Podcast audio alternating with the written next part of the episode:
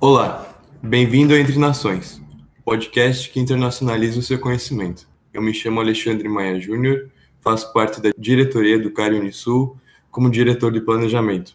E hoje eu estou com a convidada Liv Gerbasi. Eh, boas-vindas, Liv. A palavra é sua. Olá, Alexandre. Boa tarde. Gostaria primeiramente de agradecer demais o convite do CARI para estar aqui com vocês falando.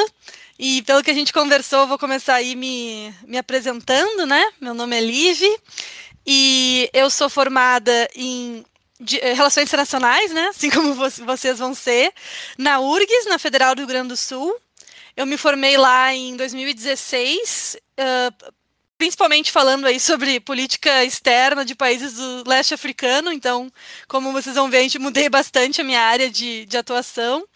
Mas depois, em 2016, já engatei aí o mestrado em, em Economia Política Internacional na UFRJ, que eu finalizei em 2018.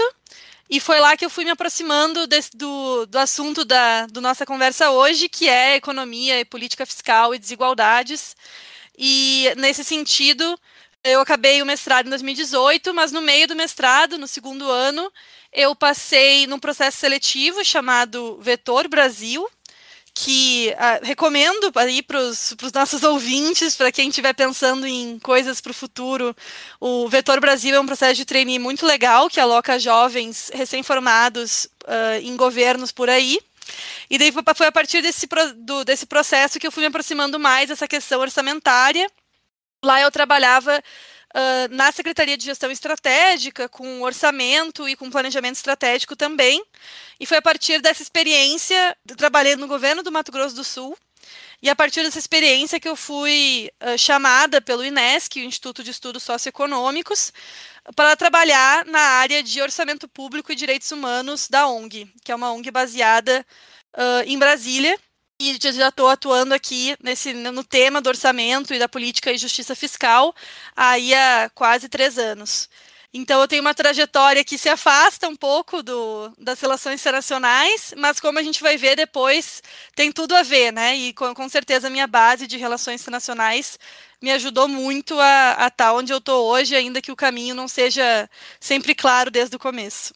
Mas, querendo ou não, uma trajetória muito, muito vasta. Liv, vamos começar então com uma, com uma pergunta até para o pessoal que está nos escutando entender um pouco mais essa área que tu tá, estás atuando. É, então, uh, como funciona a política fiscal? Bom, essa é uma ótima pergunta, né, para a gente começar do começo. A política fiscal, ela é uma das três políticas econômicas, né, ou macroeconômicas, que o governo uh, né, principalmente a União, né, o governo federal, atua para mexer nas variáveis econômicas. Né? Então, existe a política fiscal, a política cambial e a política monetária.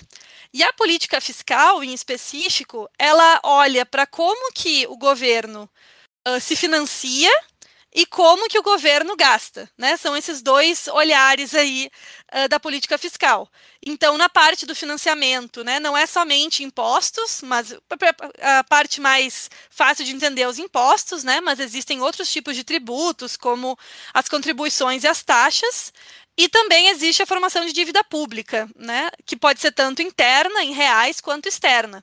A partir desses vários meios, o governo, nesse sentido, retira dinheiro da sociedade né, e uh, financia as suas políticas públicas, que são os, seu, seus gastos públicos, que é o outro lado da política fiscal. Então, os gastos públicos são né, para a execução de políticas, também pagamento de salários de servidores, aposentadorias, etc. Né, uh, toda a política de gasto, de gasto público. E é, a política fiscal ela, ela aparece tanto nos estados quanto nos municípios, quanto no governo federal, na União, né? Todos têm que saber de onde vai vir o dinheiro, se financiar e como que eles vão gastar os seus recursos. Sim, e como que essa política fiscal pode aumentar ou diminuir a desigualdade na nossa sociedade? Então, daí, para entender isso, tem que começar com o conceito de justiça fiscal, né? A ideia, e que isso é muito o que eu faço lá no INESC, é tentar fazer essa conexão da política fiscal, isso é, né, de como o governo arrecada e gasta, com a justiça fiscal, né, com a justiça social, digamos, que é como promover, né, justiça social, garantir direitos humanos, reduzir desigualdades estruturais na nossa sociedade a partir da política fiscal. Então, a, a justiça fiscal é, deixa claro aí que tem, né, uma relação clara entre como que o governo gasta e uh, o aumento ou redução das desigualdades no Brasil. E então, olhando mais especificamente, os dois lados, né, tanto a arrecadação quanto o gasto, eles têm o seu papel na redução ou no, no aumento das desigualdades uh, no Brasil. A gente está acostumado, né, aqui no Brasil, a, a, pensar sempre no lado do gasto, né? Então, por exemplo, políticas como Bolsa Família, obviamente reduzem desigualdades, porque elas vão, né, vai chegar recursos e renda para a parte da população mais vulnerável. Mas é importante entender que, a, que o financiamento, isso é, a parte da tributação, uh, principalmente, tem a dívida também, mas aqui a gente vai focar mais na tributação, ele tem o seu lugar na luta ou no aumento das desigualdades brasileiras. Então, uh, no Brasil especificamente, a nossa tributação ela é muito regressiva. Uh, então acaba que Uh, mesmo assim, em períodos onde a gente teve muito gasto do governo federal uh, com políticas sociais, né, uh, né, na era antes de 2016, antes de 2015, mesmo assim, o nosso sistema tributário é tão regressivo que ele acaba compensando os, os, gastos sociais que iriam aumentar a desigualdade. E como, como entender isso, né, para quem não está tanto acostumado com esse debate tributário? Como que né, a gente arrecada, quais são os tipos de arrecadação de impostos, quais são os tipos de impostos no Brasil. Uh, existem vários, né, claro, mas dá para resumir eles em três, três partes, né? Os impostos ao consumo, os impostos ao patrimônio e os impostos à renda. Então, por exemplo, né, os impostos ao consumo são os impostos que a gente, qualquer coisa que a gente compra, né, um refrigerante no supermercado, ele vai ter impostos ao consumo né? Tu nem vai ver que vai pagar eles, mas eles estão lá. Os impostos ao patrimônio, eles são, né, ah, quem tem, ah, né, o, IPVA, por exemplo, né, quem tem carro, quem tem uh, casa, essas questões tem que pagar. E os impostos à renda, que são relacionados à renda, salários, né? Normalmente, aí, por exemplo, se tu é empregado de CLT, automaticamente vai sair do teu salário o imposto de renda. Bom, só que esses, esses três tipos de impostos, eles têm consequências muito diferentes para as desigualdades. Porque o consumo, não importa qual é a renda ou patrimônio que tu tenha, né? O que todo mundo vai pagar a mesma coisa. Então, todo mundo paga a mesma coisa pela latinha de refrigerante. Por isso que a gente chama do, do imposto sobre consumo do imposto regressivo. Porque tanto as pessoas mais pobres quanto mais ricas pagam o mesmo imposto. Enquanto que os impostos de patrimônio e de renda eles são quanto mais você tem ou quanto mais você ganha, mais você paga, né? Então, uh, eles seriam uh, né, mais justos, digamos, em termos de justiça fiscal. E o que acontece no Brasil hoje? O Brasil hoje tem um sistema de impostos que, que os impostos sobre os consumos têm uma um pedaço muito grande da nossa carga tributária, enquanto os impostos sobre patrimônio e renda, né, comparado tanto com países, né, países da OCDE, e é uma situação parecida aqui na América Latina, que os impostos de patrimônio e renda não têm a mesma importância na carga tributária brasileira. Isso faz, logo, a nossa carga tributária ser regressiva, como a gente chama, né? Nesse sentido, quanto mais regressivo, mais o aumento das desigualdades. Né? O INESC fez um, um estudo uh, interessante, recomendo aí para vocês, que olha o impacto uh, do sistema tributário nas desigualdades uh, de raça e gênero e chegou à conclusão de que as mulheres negras são as que mais pagam imposto no Brasil relacionado à sua renda. Por quê? Porque elas né, pagam imposto sobre o consumo e gastam a maior parte do seu salário né, em consumo e esse, os impostos sobre consumo são muito altos no Brasil. Mas então, uh, o ICMS, ele é, né, eu acho, o imposto mais conhecido sobre consumo, mas existem vários outros. Uh, enquanto, né, e ele tem um peso excessivo na nossa carga tributária, por isso que acaba que o nosso sistema tributário é regressivo. Mas então, como que a política fiscal poderia reduzir as desigualdades no Brasil? Né? Tanto com gasto com políticas sociais, né? esse lado do gasto ajudar a reduzir desigualdades, então políticas específicas para as populações mais vulneráveis, como também uma reforma tributária, né? que está sendo discutida aqui no Brasil hoje, mas que precisaria ir para esse lado de reduzir, reduzir a tributação sobre o consumo e aumentar a tributação sobre renda e patrimônio. Mas, infelizmente, o que a gente tem no Brasil hoje é um orçamento que está totalmente engessado e com cortes né, nos últimos anos nas áreas de garantia de direitos humanos e políticas sociais. E, por outro lado, a reforma tributária não tem como centralidade a questão de combater as desigualdades, infelizmente, né? Ela está mais centrada na questão da simplificação tributária.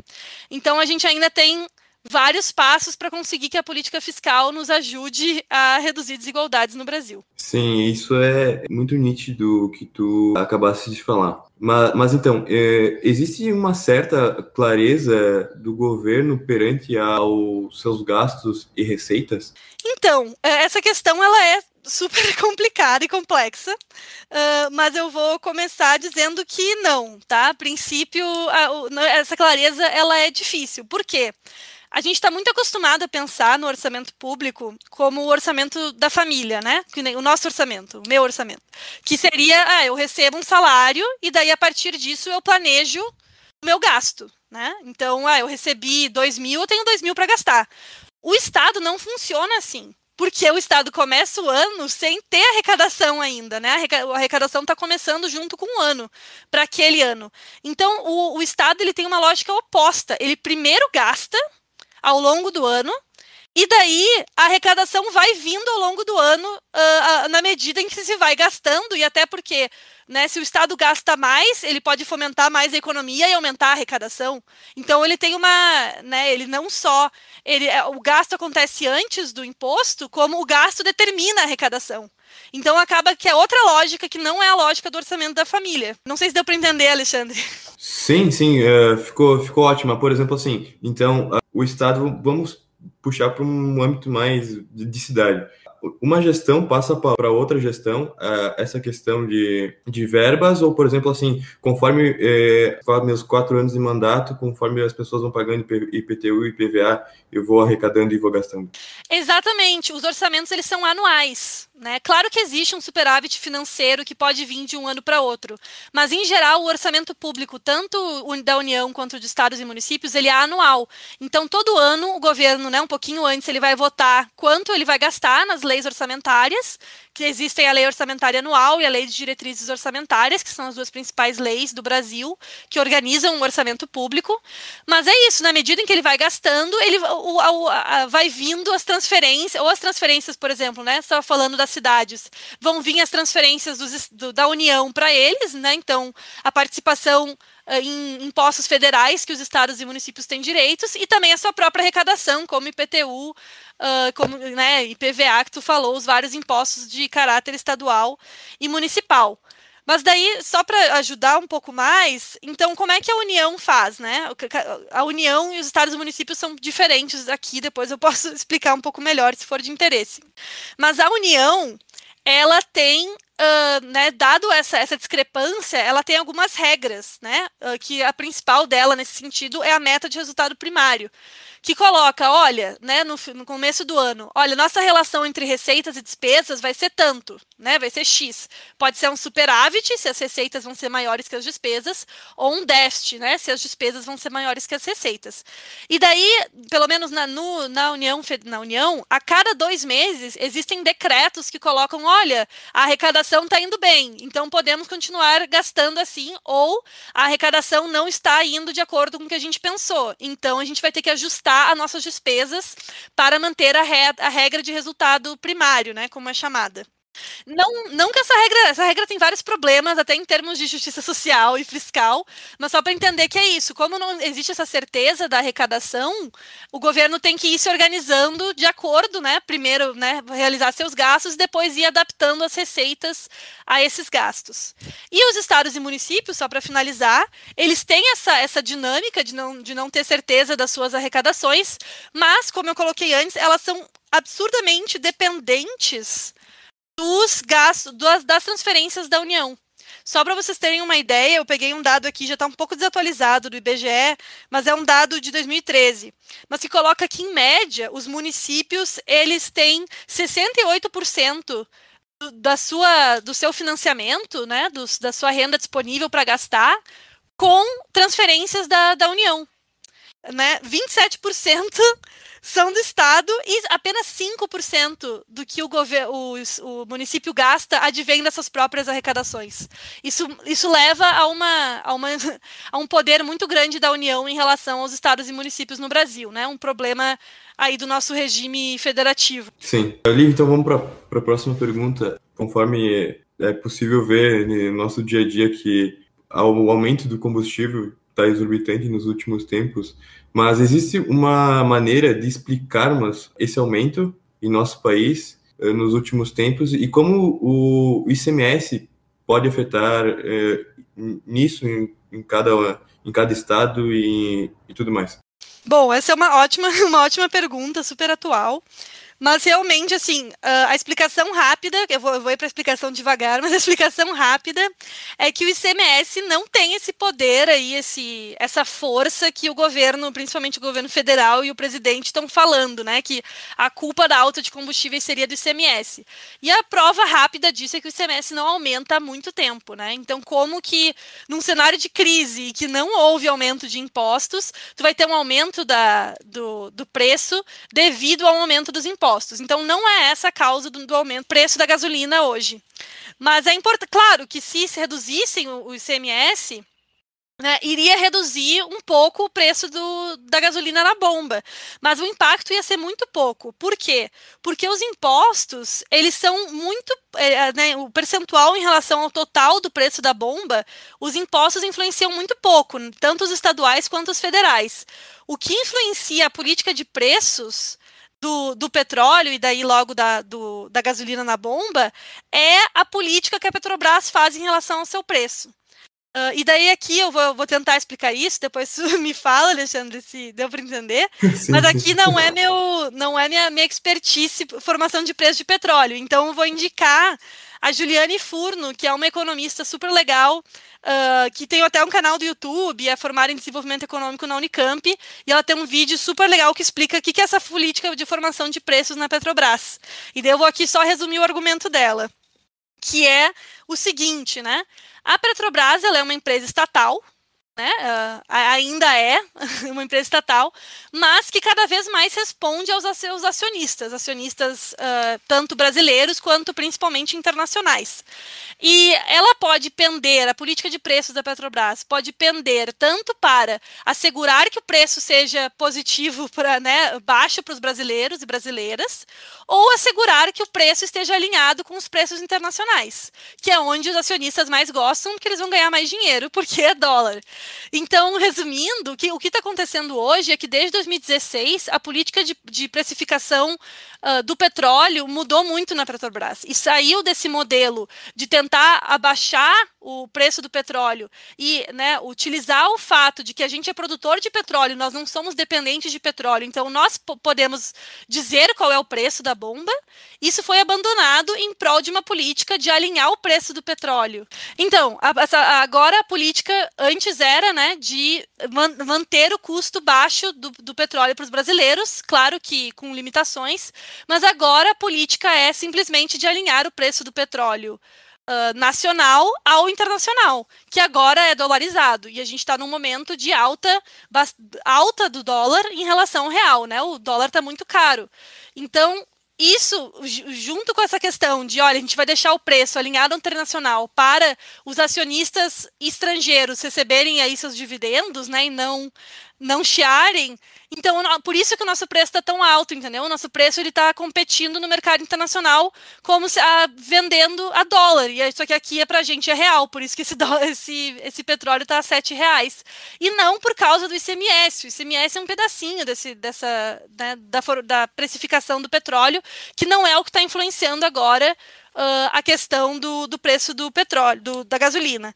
E só para finalizar, é importante colocar que essa política de, de alinhar o preço do petróleo brasileiro ao internacional ela tem consequências, claro, para quem tem carro ou para quem usa transporte público, mas também para todos os nossos alimentos e o nosso, o nosso consumo no geral. Porque é importante lembrar que a, a gasolina é fundamental para o transporte, o transporte é fundamental para a alimentação e para o consumo em geral. Então, tu ter uma política de alinhamento né, de que leva o nosso petróleo, a, a, a nossa gasolina a ficar tão cara, leva a, também essa inflação de alimentos que a gente está tendo no Brasil nos últimos tempos. É tudo conectado porque afeta o preço do transporte de mercadorias. Não só no transporte de mercadorias, mas também como no, que nem tu comentaste, no, no transporte público, né? Até porque uma pessoa que não vê o seu salário aumentando há muito tempo, a alta do preço das passagens de ônibus sempre sempre vindo cada vez, cada dia mais, uh, mais alto. Isso é, é muito nítido e isso é, é, é assustador, sabe? Não, exatamente, Alexandre. E daí isso é tão, por isso que é tão importante entender, não só fazer um argumento de ah, a inflação está alta. A inflação aonde está alta? Por que, que a inflação está alta? Quais são as causas disso? Então é isso, se a gente tivesse uma inflação de salários no Brasil, seria ótimo, né? Então, assim, ninguém estaria reclamando. E até é importante entender que a gente teve uma política de valorização do salário mínimo, uh, no, principalmente na gestão do Lula, né? E essa política de valorização do salário mínimo acabou. A gente tinha pelo antes era uma valorização via PIB e inflação, então aumentos na, no crescimento econômico levavam aumentos no salário. Depois a gente teve que só aumentos na inflação, que é, o salário mínimo ia ser só, uh, né, corrigido pela inflação. E agora nem isso a gente tem, né? Assim acabaram com toda a política de valorização do salário mínimo. Então a gente não tem inflação nos salários, mas a gente tem inflação na gasolina e logo, como tu falou bem, no transporte e no alimento, então tudo está ficando caro e os salários não aumentam. Por isso que a gente está numa crise econômica desse tamanho no Brasil também. Sim, meu, é, isso é assustador. Mas vamos para a próxima pergunta. Assim, puxando um pouco para o assunto mais da pandemia, que querendo ou não, a gente não pode passar em branco nesse podcast, que é nem no momento que a gente está ainda vivendo. Mas assim, quanto o Brasil gastou na pandemia e quanto, na, na sua opinião, o Brasil poderia ter gasto a mais, ou se isso foi o que gastou até hoje foi bom, foi pouco, em geral? Bom, vamos lá. Uh, tem, muito, tem, tem dois momentos de, uh, de gastos do orçamento, gastos da União. Eu estou falando aqui principalmente do governo federal, tá, gente? Uh, com a pandemia. Existe o momento 2020 e o momento 2021 para frente. Então vamos lá. Em 2020, a gente gastou relativamente bem. Assim, se compara com a realidade latino-americana, a gente é um dos que mais gastou, e até no mundo aí, nosso, em relação ao, ao PIB, né, a gente gastou mais ou menos 520 bilhões de, de reais. Uh, com o enfrentamento à pandemia. Isso é um valor alto, né? E se, se colocar em percentual do PIB, ele é comparável até a economias desenvolvidas. Mas, bom, qual foram. E daí, o principal programa, né? Como todo mundo sabe, é o auxílio emergencial, que foi metade desse recurso aí, foi uns 300, 300 bi, e os outros 200 foi em outros programas, como apoio à saúde, teve o programa de manutenção de emprego e renda, teve auxílio a, a estados e municípios, né? Que, como a gente viu, eles são super dependentes dos recursos federais. E, e, eles estavam recebendo muito menos recurso por causa da queda de arrecadação. Então, o, o, a União foi lá e compensou isso, né, com um aumento do gasto para estados e municípios. Essa foi outra política.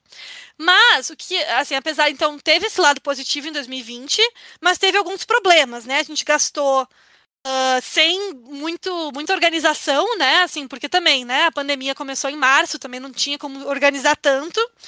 Mas uh, não teve muita organização, principalmente ali no, nos gastos com a saúde. Uh, teve uma demora para gastar. Então, assim, os créditos, uh, as medidas provisórias do governo que liberaram créditos foram aí feitas entre março e abril. E a gente estava em junho, julho, e a gente não tinha gastado nem metade do orçamento, né? Então, uh, isso foi, começou a levar até discussões no âmbito do TCU, do STF, de olha, por que, que vocês não estão gastando o recurso? Mas no final do ano a gente acabou gastando Uh, a gente não gastou 80 bilhões desses dos 600, né? Então foram autorizados 600, mais ou menos, né? Falando aqui em números gerais, foram autorizados 600 bi, a gente gastou 520, não gastou 80. Só que esses 80 não foram para o segundo ano, né? A gente, como eu estava falando, o orçamento é anual. Então ele fecha um ano, a não ser que tu leve de um ano para outro, que não foi o caso. Então a gente chega em 2021 né, com um orçamento muito baixo, assim, basicamente sem orçamento para a pandemia. A pandemia não aparece no orçamento do governo para 2021. E a gente passa quatro meses, ápice da pandemia, ali, janeiro, janeiro, fevereiro, março, 3 mil mortes, e a gente não tem dinheiro para a pandemia. O auxílio emergencial foi renovado ah, só depois do ápice da crise, com valores muito menores e ainda como fruto de chantagem do governo, né? Eu não sei se vocês lembram daquela discussão da PEC emergencial, é tanta coisa que a gente vai esquecendo. Mas a, a, PEC emergencial foi isso, ele condicionou o auxílio emergencial a mais uma regra fiscal que cortava, cortava mais gasto do governo em outros lugares. Então, é, então assim, acabou que no, em 2021 a gente tem um orçamento muito menor, assim, cerca de cinco vezes menor aí, tá batendo no 100 e com a principal política, que é o auxílio emergencial, muito debilitada, né? E, e tantas políticas, e é importante colocar, então, para 2000, agora a gente, a, a próxima lei orçamentária anual chega semana que vem, então não sei como é que vai ser aí para 2022. Mas a princípio a gente vai continuar sem orçamento para a pandemia dentro do orçamento. O governo federal vai continuar só gastando, eles chamam de é um gasto extra-orçamentário, né? Eles fazem o gasto sem votação no parlamento, sem nada, assim, simplesmente uh, gastos que a gente chama de créditos extraordinários. Eles fazem uma medida, provisória e liberam gastos. E daí, então a gente fica totalmente dependente do, do executivo para gastos com a pandemia e sem olhar as consequências da pandemia que vão além né, do auxílio emergencial e de, uma, de um apoio à saúde. Existem consequências sociais, econômicas, que vão se manter por anos né, no Brasil. E a gente não parece que parece que o governo não percebe que a gente precisa de recursos para enfrentar essas várias facetas da nossa crise, né? Não simplesmente, ah, não, está baixando os casos, então eu vou cortar, eu vou cortar o orçamento para a pandemia. Então, eu não, eu não teria um número mágico de quanto a gente deveria estar tá gastando, mas a gente deveria ter orçamento para enfrentar a pandemia dentro, uh, dentro das nossas leis orçamentárias e debatidos com a população e no Congresso Nacional uh, para garantir aí uma série de políticas públicas para enfrentar a pandemia e suas consequências no pós-pandemia. Sim, e até como tu, tu, tu, comentaste, a questão de não ter tanto orçamento impacta tanto em, na questão de fazer testes rápidos, eu acho que não sei se uh, entra na, na vacinação, mas e, é tudo um dinheiro que vai e que é bem depositado, vamos dizer, para quem combate a pandemia também, né? Que seriam os médicos e enfermeiros que estão na, na linha de frente da, da batalha contra o Covid, né? Não, exatamente, exatamente. Por isso que essa é, esse atraso nos recursos em 2020 foi tão questionado, sabe? Porque é isso, a gente estava numa crise, a gente precisava de dinheiro para leito, respirador, a vacina não tinha chegado ainda, né? Mas a gente então teve todo um problema aí que até o, o governo federal teve que responder, porque teve um atraso que levou a gente a ter muito mais casos, né, e, e mortes evitáveis devido a esse atraso dos recursos chegarem, né, para enfrentar a pandemia em 2020. Em 2021, com esse foco na, na vacina, a gente já teve alguns recursos liberados em 2020 para isso, mas foi, foi gasto principalmente né, em uh, em vacinas, mas também ao longo de 2021. Esse recurso, né, isso já é sabido, vai além de orçamento, a gente sabe como o governo atrasou na compra de vacinas. E, claro, não foi uma questão orçamentária que não tinha dinheiro, foi simplesmente uma escolha política de tentar apostar na imunidade de rebanho até ver que isso não ia dar certo e começar a comprar vacinas, né? Essa história todo mundo sabe. Mas não foi uma restrição orçamentária, foi simplesmente uma decisão política aí de atrasar na, a nossa vacinação. Sim. e, querendo ou não, é visto que estamos pagando por isso, né? E a relação entre a política uh, fiscal e as relações internacionais dele? Bom, uh, eu, eu até estava ouvindo um episódio de vocês anterior que uma que eles vocês convidam pessoas de relações internacionais, né? E ela falou muito bem uh, que estarem em relações internacionais é uma adaptação, né? A gente tem que estar tá sempre disposto aí a, a ir se adaptando o currículo, as experiências, porque a gente pode fazer muita coisa, né? E eu acho que isso é muito legal. Então, assim, eu não acho que, por mais que agora a gente falou principalmente do governo federal, com certeza a minha formação de relações internacionais me ajuda muito a ter essa visão ampla sobre economia, sobre política, sobre né, história brasileira, que tudo ajuda muito a entender o cenário político atual. Mas, para além disso, né, além de pensar relações internacionais para entender Brasil, uh, tem vários aspectos em que a política fiscal e as relações internacionais se conectam. Eu vou colocar aqui três deles que são interessantes, né? Primeiro, numa perspectiva mais de política comparada mesmo, uh, a gente faz trabalho no INESC de entender um pouco orçamentos e políticas fiscais de outros países, né, principalmente aqui da América Latina, para entender, olha, as limitações que a gente tem, né, a gente tem a regra fiscal mais, uh, mais restrita do mundo inteiro, que é o teto de gastos, né, quando a gente olha para o resto do mundo e entende as políticas fiscais dos outros países, é que dá para ter essa, essa, chegar a essa conclusão que a gente tem uma regra fiscal recessiva demais. Uh, né, restritiva demais os nossos gastos. Então, eu acho interessante que as relações internacionais podem entrar aí para fazer essas comparações entre países e as políticas fiscais e a luta por justiça fiscal em cada um dos países. Então, eu acho essa perspectiva interessante. Bom, um segundo, ah, uma segunda questão é mais comercial, digamos, que é a gente está acostumado a, a, ler sobre guerras fiscais dentro do Brasil, né? Então, ah, um, uma fábrica que quer achar um lugar para ficar, vai ter uma luta entre o Grande do Sul e Minas Gerais para ver qual, da onde, aonde a empresa vai e leva a reduções uh, da cobrança de impostos dessas empresas, né? Leva incentivos fiscais a essas empresas para elas escolherem um estado ou outro. Isso acontece igualzinho no, no, nas relações internacionais, né? Uma guerra fiscal Uh, da região, principalmente assim, né, entre regiões, então dentro da América Latina, para quais países vão abrigar essas multinacionais. E como isso, se isso não é, não leva a uma cooperação entre os países da América Latina, o que acontece é que vai sempre baixando, né? O que eles chamam uh, a, e a expressão em espanhol é muito legal, que é carreira hasta abaixo, abaixo que é simplesmente nós vamos, todo mundo vai acabar baixando e baixando seus incentivos fiscais, e quando a gente vê a América Latina não, não cobra, não cobra de multinacionais, né? Porque não conseguiu se organizar aqui. Então existe uma parte de cooperação internacional super importante para evitar essas, essas guerras ao precipício, essas guerras fiscais, né? Como como eu estou chamando aqui. Então aí é uma área de atuação do, do, do internacionalista, né? Uh, bom, e outra questão que é super interessante, que é super relacionada com isso, é também esses outros problemas fiscais que advêm da esfera internacional e que não são não, não dá para resolver um país fazendo sozinho, né? Só é possível com cooperação internacional, que é, por exemplo, a questão da evasão fiscal, né? A, a criação de paraísos fiscais. Então, quando um país se constitui num paraíso fiscal, né? Um, um lugar onde as empresas têm, né, tanto benefícios tributários, como também né, a legislação é mais fraca, tem menos transparência, tudo isso que a gente já conhece sobre paraísos fiscais. Isso só é, isso é super relacionado com justiça fiscal, porque, claro, a gente precisa que as empresas paguem seus impostos para ajudar no, no, financiamento de políticas sociais.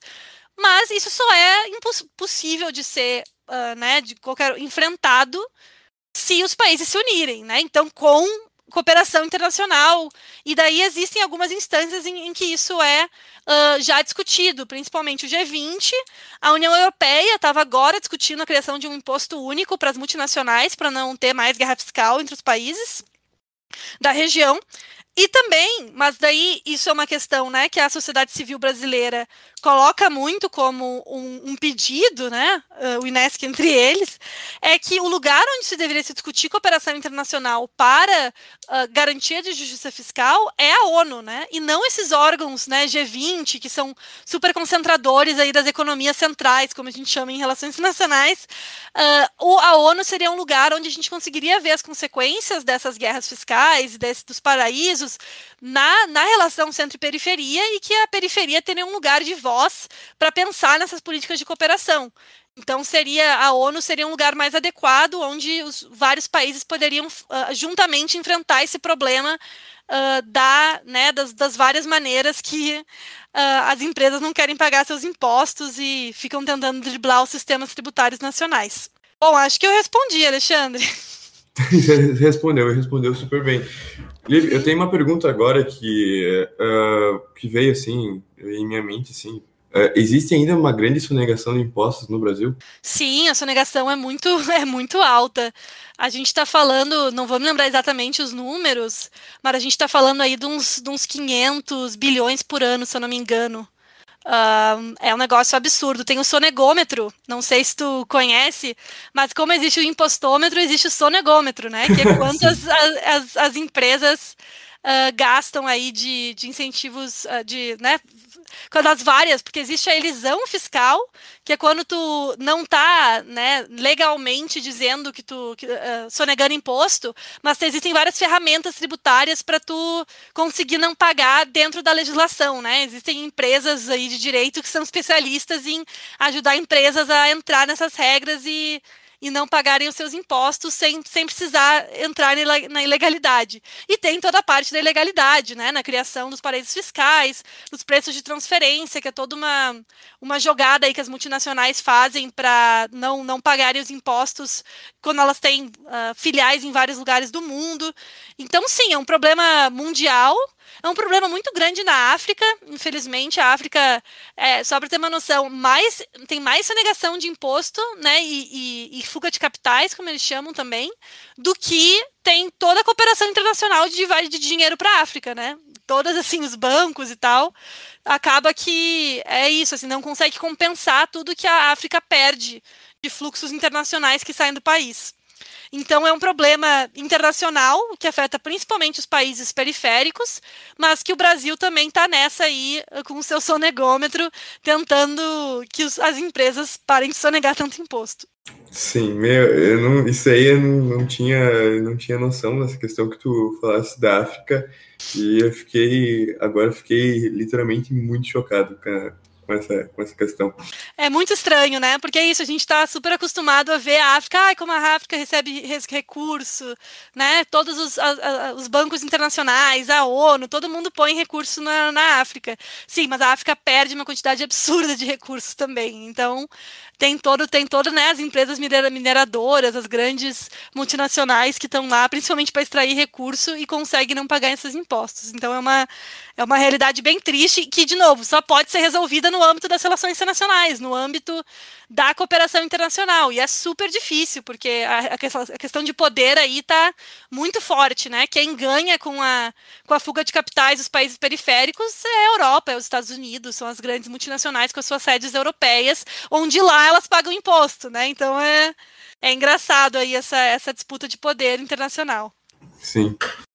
Liv, por último, então, é, uma motivação é, para nós que estamos estudando relações internacionais perante a tudo que estamos vendo no nosso dia a dia? Nossa, pergunta difícil, Alexandre. Bom, a motivação é assim, eu, eu gosto muito do, do, nosso campo das relações internacionais. Acho que eu tentei colocar aqui vários aspectos que ainda existe muita pouca, muita pouca gente em relações internacionais que olha para esse lado, porque é uma questão que fica só com economistas, né? Então, eu acho muito motivador Uh, entrar nesse campo, sendo das relações internacionais, aprender mais sobre essa questão da justiça fiscal nacional e internacional. Uh, é um campo a ser explorado.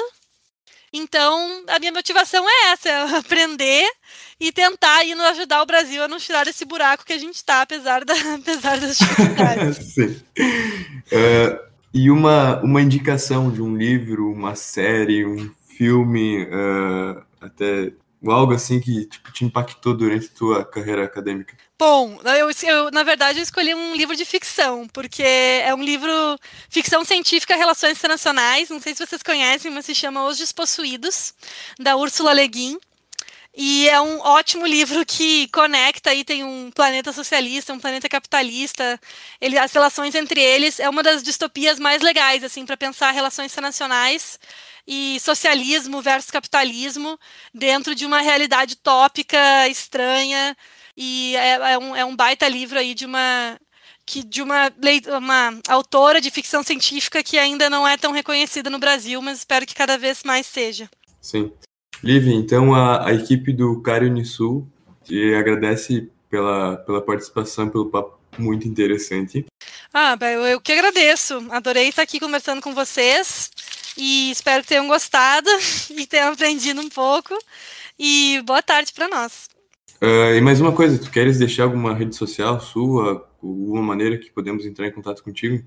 Ah, eu tenho meu Twitter, na verdade. Eu acho que é o aí é o lugar. Aí, aí outra dica para quem está entrando nesse mundo. O Twitter é onde a discussão política acontece hoje, gente. Não é não é no Instagram ou não é no TikTok. Bom, claro, né, que acontece lá também mas eu gosto bastante do Twitter como uma ferramenta de me atualizar o que está acontecendo na política internacional, na economia, né? Tem muitas, muitas pessoas que são referências para mim nesse campo da justiça fiscal que eu sigo por lá. Então recomendo aí o uso do Twitter. Para mim é uma novidade na minha vida, mas estou gostando bastante. E o meu Twitter é Gerbasi Live. Né, o meu nome, só que de cabeça começa com o sobrenome e depois o nome. sim, então, sim. me sigam lá. Então, obrigado a todos e a todas que nos ouviram até aqui e nos vemos daqui a 15 dias.